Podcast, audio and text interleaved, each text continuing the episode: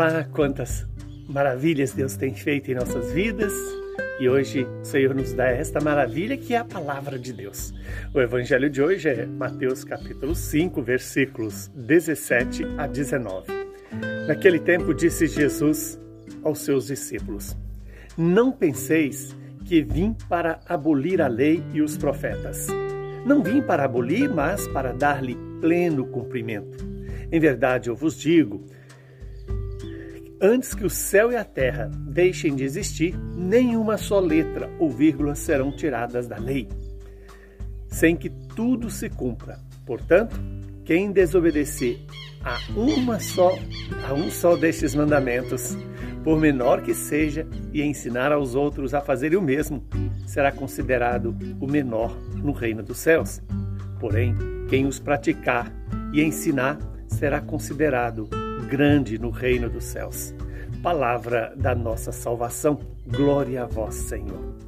Hoje a igreja nos dá como memória a vida de São José de Anchieta, este homem missionário do Brasil e que nos dá a oportunidade de meditar também sobre esta mesma palavra que ele soube tão bem obedecer e ensinar.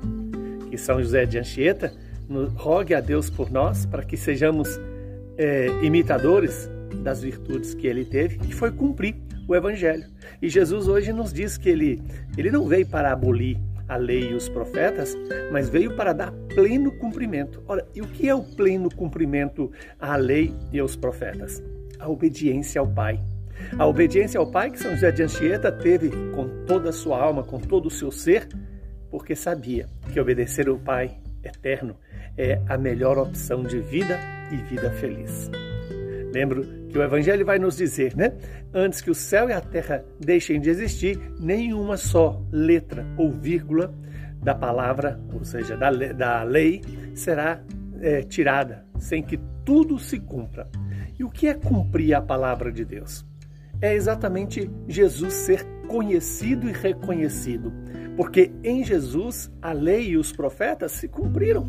E quando nós somos chamados à evangelização, somos chamados a levar Jesus às pessoas para que também o efeito das promessas de Deus e a força da lei seja é, expressa, vivida no amor, no amor de Deus por nós e no amor nosso pelos irmãos.